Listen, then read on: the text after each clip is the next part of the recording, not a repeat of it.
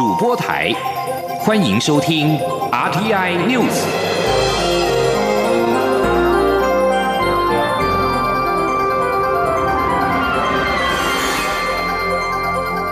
听众朋友您好，欢迎收听这节央广主播台提供给您的 RTI News，我是张顺祥。美国首都华府六号陷入到混乱，就在国会召开会议，展开对总统当选人拜登的胜选认证程序之际，美国总统川普的支持者与警方爆发了冲突，甚至闯入到国会山庄，导致华府实施宵禁。世界领袖也纷纷发表声明，谴责民主受到攻击。副总统彭斯主持的联席会议对各州的选举人票计算结果进行认证。开议后不久，共和党籍的众议员戈萨起身表示，反对计算来自亚利桑那州的选举人票，导致认证程序暂停。同时间，华府则有大批的川普支持者涌入集会抗议选举不公。数百名抗议川普败选的支持者在华府跟警方爆发了冲突。警方指出，有一名女性在混乱中遭到枪击身亡。对此，拜登发表声明，谴责在国会发生的暴动是叛乱。川普则要求支持者和平的抗争。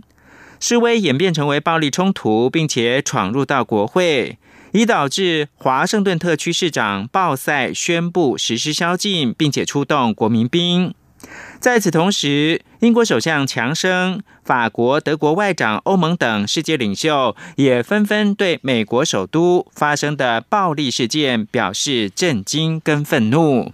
在美国民主殿堂遭到攻击之际，推特已经暂时封锁川普的账号十二小时。并威胁可能寄出永久停权。至于社群媒体龙头脸书，则是下架华府暴力的冲突影片。在国会就美国总统大选选举人票数进行认证程序恢复进行之后，根据美国有线电视新闻网 CNN 今天的报道。参议院已经以九十三票对六票的压倒性票数，否决了共和党参议员对点算亚利桑那州选举人团票数提出的异议。针对美国华盛顿特区国会山庄外面发生冲突事件，外交部今天表示遗憾，将继续密切关注相关的发展。至于哥伦比亚特区实施宵禁。我驻美代表处已经发布了紧急公告，提醒当地国人提高警觉，并且注意安全，并避免在宵禁期间外出。代表处将随时对旅居华府地区的国人提供必要协助。请听央广记者王兆坤的采访报道。美国国会召开联席会议认证选举结果，聚集在外的川普支持者冲入国会，会议被迫中断，警方疏散议员。国民兵出动处理骚乱，华府市长宣布宵禁。外交部发言人欧江安除对冲突事件表示遗憾外，我驻美代表处也公告提醒当地国人注意安全。他说：“针对呃哥伦比亚特区哦，他的这个呃市长呃这个特区的市长，其实他已经有呃宣布，在一月六号。”当地时间礼拜三下午六点，一直到一月七号呃上午六点的时候呢，呃是全面呃全市都这呃实施这个宵禁。那对此呢，我们驻美国代表处已经第一时间已经发布了一个紧急的一个公告，所以我们驻美代表处有特别提醒呃当地的这个我们的国人要提高警觉，并且注意安全，呃避免在这个公布的宵禁期间呃外出。我们驻美代表处会随时对我们旅居呃华。圣顿这个地区的国人以及我们的侨胞提供一些必要的协助。此外，关于上午举行的台美政军对话，欧江安重申，基于台美互信及外交默契，不便对外透露。未来将继续与美方就各项合作议题保持密切沟通及深化交流。至于中国方面反对这场对话的说法，欧江安回应指出，台美已发展史上最密切、最友好的合作关系。这是不可否认的事实。台美的合作不会因为中国的发言或评论而有所影响。中央广播电台记者王兆坤台北采访报道。更换封面的新版护照将在十一号发行，相关的准备工作已经完成。民众不论是到国内或者是驻外管处，都可以提出申请。外交部领事事务局局长叶飞比今天说，目前五十万五十万本的安全存量也已经完成验收，民众手上的护照无论效期还有多久，不管是在国内还是国外。都可以换发新版护照的规会规费仍然维持每一本是新台币啊一千三百元，没有满十四岁的孩童每一本是新台币九百元。申办护照的条件跟流程都没有改变。外交部表示，已经请我驻外管处通知各国政府、机场、港口、海关、移民局、国际航空运输协会以及航空公司，给予持用新版晶片护照国人通关的便利。农历春节将至，行政院长苏贞昌今天在行政院会指示相关单位加强查缉走私以及违法肉品入台。苏贞昌表示。海洋委员会应该加强查缉入港的渔船、商船以及船员可能携带的违禁品或者是肉制品，甚至没有吃完打包的食品也要稽查。苏贞昌提醒，关务署提升海关查缉进口货物的比例跟强度，警政署严格查缉小三通货物进出。农委会对于渔船船员物品加强查缉，以免违法肉品进入台湾。苏贞昌也表示，法务部应该注意是否有异常情资，请调查局严格把关是否有违法集团利用年节期间的空档犯下不法行为。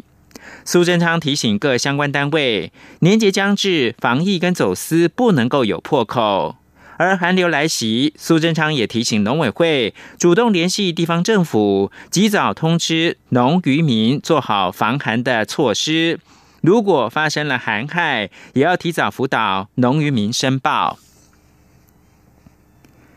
台湾民众党立法院党团今天召开记者会，要求政府跟执政党。立委紧速的处理接弊者保护法草案，全面性保护包括了康轩被离职的女员工、勇于吹哨者的权益。党团也强调，莱猪已经开放进口，可以预期未来马上就要面临关于混充肉品相关的检举，因此吹哨者条款应该公司一体，整体社会适用。记者林永清报道。立法院民众党党团七日表示，近期康轩女员工被离职的血淋淋事件还历历在目，紧接而来的莱猪问题才刚要开始，相信社会马上就要面对肉品混充的举发案例，因此吹哨者条款修法不能再拖。党团总召赖香林表示，民众党提出的接弊者保护法草案版本已通过一读，希望不分朝野都能将它列为二零二一年最优先法案。赖香林说。比如说这次来猪进口的案件，未来在市场上会不会有鱼目混珠的事情？会不会有很多的人基于他不想被这个啊来猪的混混充的这个肉品呢，而有一些这个检举或揭发？那会不会有更大的压力让他不敢出来呢？所以我觉得形式上面虽然有政府他们会做事，可是他不做的事情很多，这件事情要由在野党呢来力促他们完成。副总召张其禄指出，民众党版本草案最重要的特色就是对接弊者的保护溯及既往，并且是公司部门一体适用。而过去吹哨者的身份，往往因为被不当揭露，在职场上受到巨大压力。因此，草案中也明文规定，应设立专业的独立委员会作为受理窗口，保障接弊者。干事长高鸿安则表示，草案中还定有接弊者的补偿权利与奖励机制的法源，并针对接弊者的身心照护建立配套措施。高鸿安强调，科技大佬薛明志日前才宣布捐出一千万元给向阳基金会，提供奖金给勇于揭弊的人，显示社会上对透明健全的法治有足够共识。希望立法院新会期能够不分朝野通过修法。央广记者林永清采访报道。劳保局表示，截至到去年的十月底，自提劳退劳工达到七十一点一万人，较前一年底新增超过十万人，首度突破百分之十。但这也代表着仍然是有近九成的劳工不愿自提。劳工团体分析，尽管部分不愿自提的劳工是觉得自己投资的绩效比较好，但更多的原因是因为薪资低，让劳工无力再提退休金。请记者杨文军报道。劳退新制基金绩效转佳，有越来越多劳工自愿提缴退休金。劳保局统计显示，截至去年十月底，自提劳退劳工达七十一点一万人，较前一年底新增超过十万人，首度达到整体提缴人数七百一十万的百分之十。劳保局指出，整体劳退薪制劳工约七百一十万人当中，平均薪资为四万零两百六十一元，而选择自提的七十一点一万人，均薪则达六万两千八百八十五元。显示，因为自提可以不纳入课税，所以大多自提者为高薪族。尽管劳退自提人数首度突破百分之十，但这也代表着仍有近九成的劳工不愿自提。台湾劳工阵线秘书长孙友莲分析，台湾消费高，让劳工无力再提退休金。他说：“一个劳工他用在他的呃衣食住行的这个这个比例啊，可能是已经占着他的薪资总体薪资的非常高的比例啊，所以他已经没有多余的钱去做自提的这样的一个部分啊。”孙友莲也说，另外一种情况是，劳退有两年定期存款利率保证收益，但仍有部分劳工认为自己投资绩效更好，所以不愿自提。但这样的人毕竟不多。至于薪资低、无力自提退休金，等到退休时又少了一笔收入来源，是否会让这些劳工老年生活更没保障？孙友莲认为，未来在制度改革中，应该更加强化确定给付及公共年金，才能完善民众老年经济生活的保障。中央广播电台记者杨文君台北采访报道。国际新闻：美国主流媒体六号报道。民主党籍候选人奥索夫在乔治亚州的联邦参议员的决选当中获胜，民主党将自二零一五年以来首度掌控参议院。由于总统当选人拜登将在二十号就职，加上民主党已经掌控了众院，因此这代表民主党全面执政的到来。根据美国国家广播公司和美国广播公司的预测，奥索夫是以将近两万五千票的差距击败了现任共和党籍的参议员帕杜，而民主党候选人华洛克则是早一步在五号击败了寻求连任的共和党候选人，因此民主党跟共和党在参院分别是各占了五十席。纽约证券交易所六号再度宣布政策转弯，表示由于收到来自美国政府的新指引，将会让中国三家电信公司在本月的十一号下市。这项决定将把中国电信、中国移动、中国联通等三家中国电信公司从纽约证交所除名，也还原了纽约证交所在上周宣布的原先政策。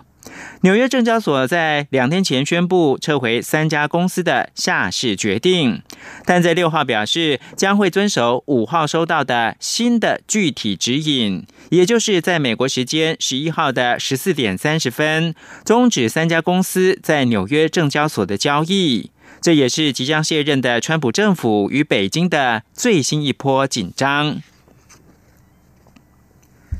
日本新冠病毒疫情严峻，在首都圈一都三县知事二号联袂要求政府基于新冠病毒特别措施法发布紧急事态宣言之后，共同社报道，日向菅义伟已经准备在今天下午以东京都和埼玉、千叶、神奈川三县的首都圈为对象。基于新冠特别措施法，再一次的发布紧急事态宣言，实施时间预计是从元月八号到二月七号。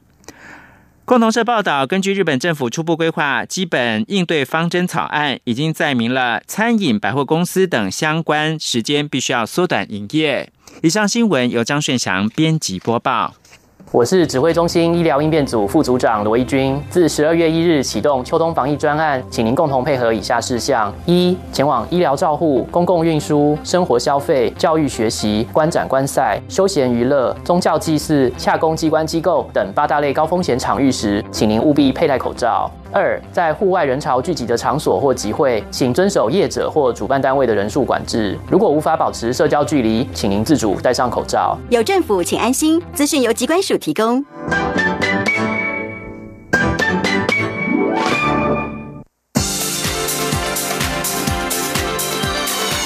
这里是中央广播电台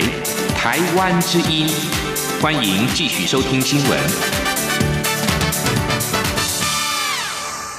继续收听新闻，我是陈怡君。寒流来袭，中央气象局在今天发布了低温特报，提醒嘉义以北还有宜兰花莲，包含金门、马祖等十六个县市将会达到非常寒冷的橙色灯号。预估这波寒流威力最强的时间点将会落在明天清晨到后天清晨。新竹苗栗沿海空旷地区的体感温度可能只有摄氏零度到负两度。记者吴丽君的报道。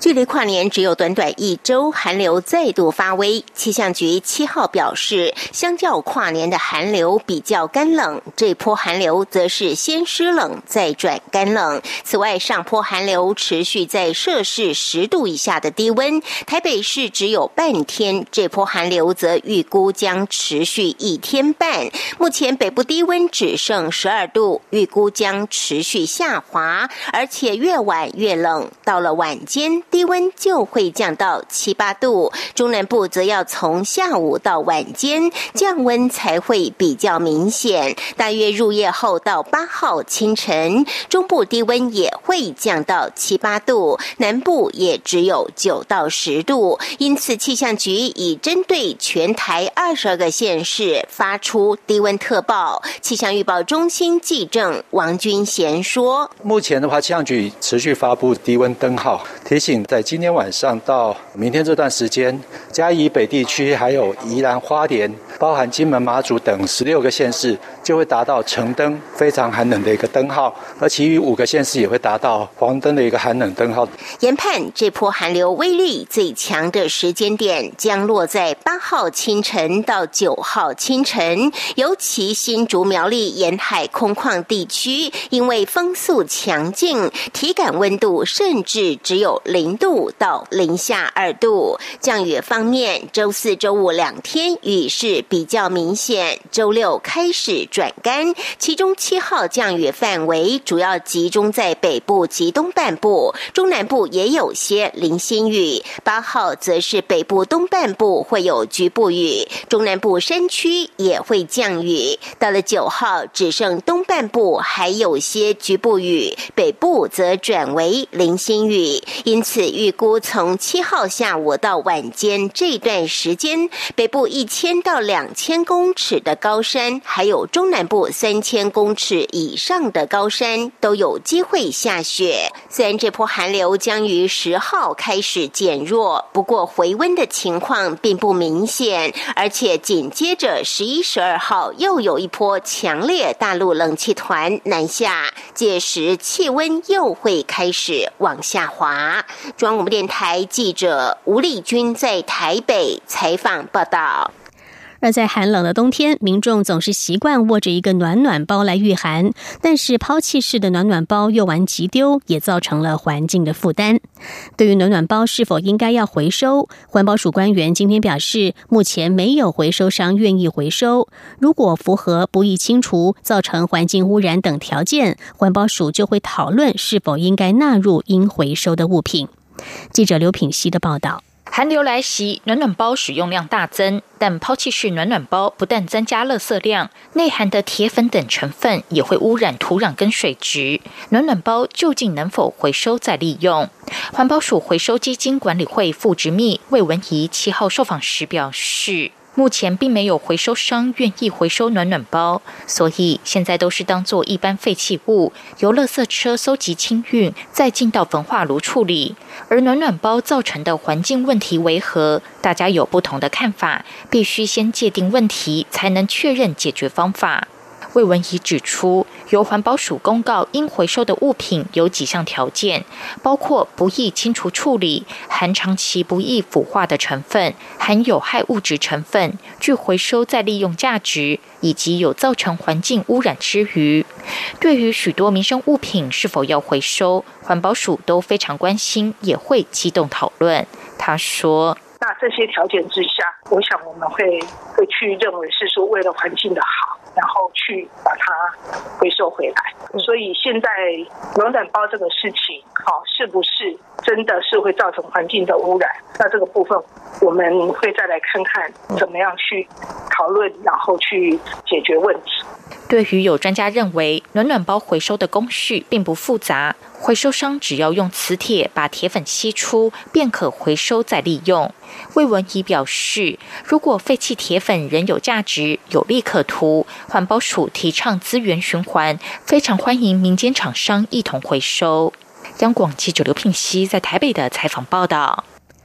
农历年关将届，台湾中央银行每年都会在农历春节之前推出生肖套币。今年牛年的纪念套币从即日起就可以上网申购，二十一号开放临柜购买。这也是生肖套币首次采取双轨方式来贩售。由于二零二一年全球仍然持续的对抗 COVID-19 疫情，央行也特别将民俗活动洗狮甲融入了套币图腾当中，象征消灾防疫好兆头。牛年套币限量十万套，价格不变，一套仍然是新台币一千八百元。记者郑祥云、陈林信宏的报道。中央银行从一九九三年开始发行生肖金主套币，已经发行两轮，第三轮生肖套币从二零一七年开始，今年迈入第五套。中央银行在七号宣布，辛丑牛年生肖纪念套币即日上网预购，或于二十一号开始于全台各台湾银行领柜购买。牛年套币为面额新台币一百元的硬币及面额新台币十元的铜合金币各一枚组合而成，硬币含银一英两。正面以局部镀金牛图样为主题，象征台湾牛努力勤奋的精神；背面为高雄前镇地区极具地方特色的民俗活动戏狮甲。铜和金币正面以抽象的牛图为主构，代表扭转乾坤、大吉大利；背面则为部分上彩的百合花，代表百年好合、百事顺利。央行发行局局长施尊华说。那赛事下来是农忙时间呐，农村呐，这些农民呢，他是拿着这个本鸡啊，当做狮头啊，哈，来做啊锻炼身体的这么一个农闲的活动。那么它的主要目的呢，就是消灾防疫了。民众们啊，去买的话呢，可以感觉到有这样的象征的意义啊。今年央行牛年生肖套币，央行减量一万套，只发行十万套，已经连续两年减量。施尊华表示，由于去年鼠年套币大约卖十万套，还剩一万套未售出，因此今年减量发售也是因应市场需求。主要是年轻一辈对于生肖套币不如年长者喜爱收藏，再加上市场生肖套币越来越多元，像是国内银行机构自行发行，或是钱币商从国外引进等等。都让消费者对央行发行的生肖套币需求量逐渐减少。根据央行的统计，目前第三轮的生肖套币，从第一套今年到第四套的鼠年，都仍有剩余。央行也表示，生肖套币若能收藏一轮，相当具有意义和价值。民众如果有兴趣，也可以趁此时机购买。中央广播电台记者郑祥云、陈林信宏采访报道。再来关注的是社会住宅的话题。台北市的明伦社会住宅被批评租金过高。台北市长柯文哲今天前往市议会报告社会住宅租金定定标准。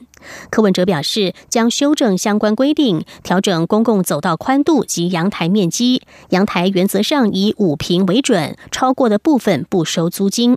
另外，柯文哲也反对不征收社宅的房屋税、地价税。他认为没有理由将未来五十年台北市长的权利拿掉。记者欧阳梦平的报道。台北市明伦社会住宅三房型四十四平的租金约新台币四万元，被质疑租金过高，违背社宅的初衷。台北市都发局曾指出，明伦社宅租金高是因为阳台的平数过大。台北市长柯文哲七号到市议会，针对社会住宅租金定定标准进行专案报告，表示将修正台北市社会住宅规划设计基本需求，纳入附属建物面积原则，调整阳台面积以及公共走道的宽度。说：“超过五平以上的哦，我们就当做是我们当年设计错误了，所以那五平以上就不收了哈。那其他该收的还是收。那单价的话，你知道哦，我们我们也确保说，我们也确保说这个单价不会超过旁边的市场的行情价，保证在八，我保证在八十五折以下，事实上都在八折以下。”柯文哲指出，阳台面积缩小后，租金便可下修。另外，也将调整房型，三房的比例会再降低。对于有立委提案免收社会住宅的房屋税及地价税，柯文哲则表示反对。他指出，虽然如此会让社宅的租金下降百分之二十五以上，但是市府未来就没有这笔钱，也没有理由把未来五十年台北市长的权利拿掉。柯文哲也坦诚，当初对财务太乐观，低估了社会住宅的营运成本及维修成本，尤其是近几年建筑成本上升，每平的建价从八万多爬升到十五万多。如果采用原本的租金，盖不到五万户就会破产。所以，如果现在不调租金，以后一定会后悔。他指出，市府除了会设法精进房屋的设计外，未来也要留商业面积，增加停车场及店铺的收入，才能设法让财务平衡。中央广播电台记者欧阳梦平在台北采访报道。民进党立委林俊宪今天举行记者会，披露知名线上英语教育平台 Tutor ABC 已经秘密转手给中资经营，而且企图规避中资的审查，深入台湾教育领域。林俊宪担忧，Tutor ABC 号称有二十万会员，掌握众多会员的个资，恐怕会有文化入侵的疑虑，要求主管机关防堵。对此，经济部投审会表示，目前此案正在调查当中，如果一旦认定为中资，可以寄出改正或撤回投资等处分。记者刘玉秋的报道。民进党立委林俊宪指出，在台湾拥有高名气的英文线上教学平台 Tutor ABC，实际经营者早已由中国平安保险集团掌握，企图规避中资审查，以科技业的名义登记，却从事线上教育的行为，甚至还负责编辑台北市的自编教科书，恐成为文化统战的一环。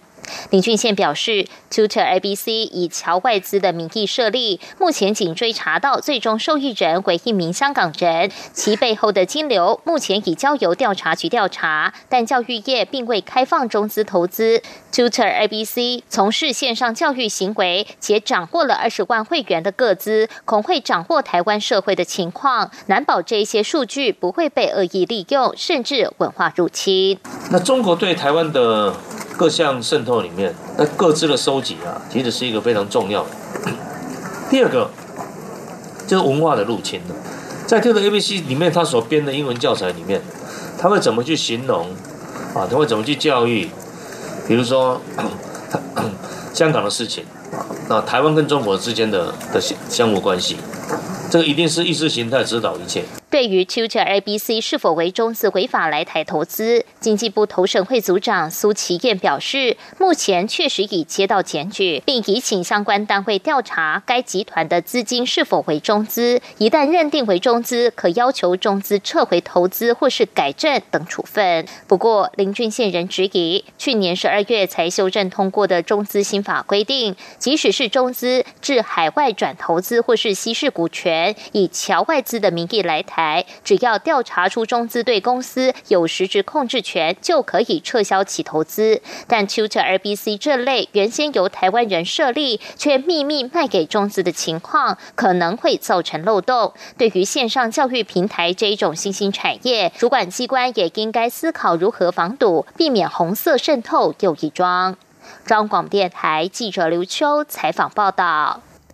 关心国际消息，美国总统川普的任期还有十四天。不过，在他的支持者闯入了国会山庄之后，代表着一万四千家美国企业的大型商业团体领袖，在六号敦促政府高层官员考虑把总统川普赶下台。